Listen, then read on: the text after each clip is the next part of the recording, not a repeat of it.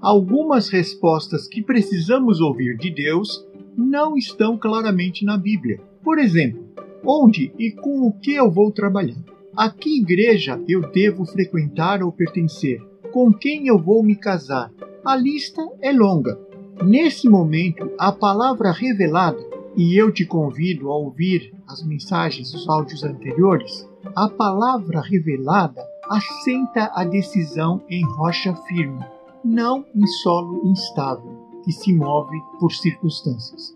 O que Deus, através do Espírito Santo, revela pessoalmente a cada um de nós, não pode ser tirado de nós.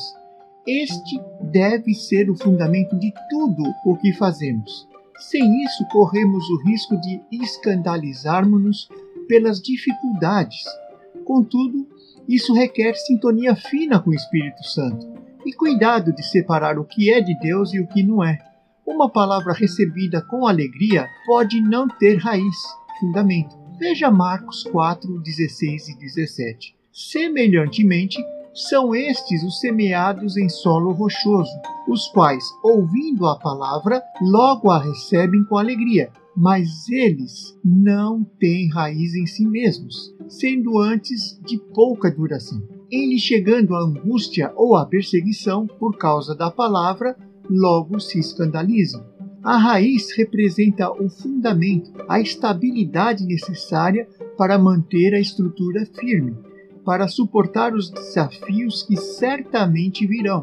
Os discípulos, diferente de Pedro, baseavam-se pela opinião dos outros sem o testemunho interior e pessoal do Espírito Santo. Só podemos viver ou falar do que nos é revelado por Deus. Não existe outra opção. Jesus constrói a sua igreja sobre esta verdade. Quando as grandes tempestades da vida vierem, e elas vão vir, só o conhecimento vivo da palavra de Deus nos impede de naufragar. Jesus mudou o nome de Simão o que é significativo, pois Simão quer dizer ouvir.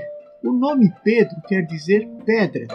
Como resultado de ouvir a palavra de Deus revelada em seu coração, ele se tornou uma rocha. A palavra grega Petra significa uma pedra grande, nos dando uma ideia, nos remetendo para o mesmo material que deve fundamentar a casa. Pedro diz que somos como pedras que vivem, somos edificados e casa espiritual. Isso está lá em 1 Pedro 2,5. Paulo diz que não devemos lançar outro fundamento além do qual já foi posto, que é Jesus Cristo. 1 Coríntios 3,11. Quando buscamos Jesus, que é a palavra viva de Deus, ele será revelado a nós e seremos firmados. Que você seja uma rocha firme que a sua fé seja estabelecida nesse fundamento. É o que eu oro em nome de Jesus. Amém.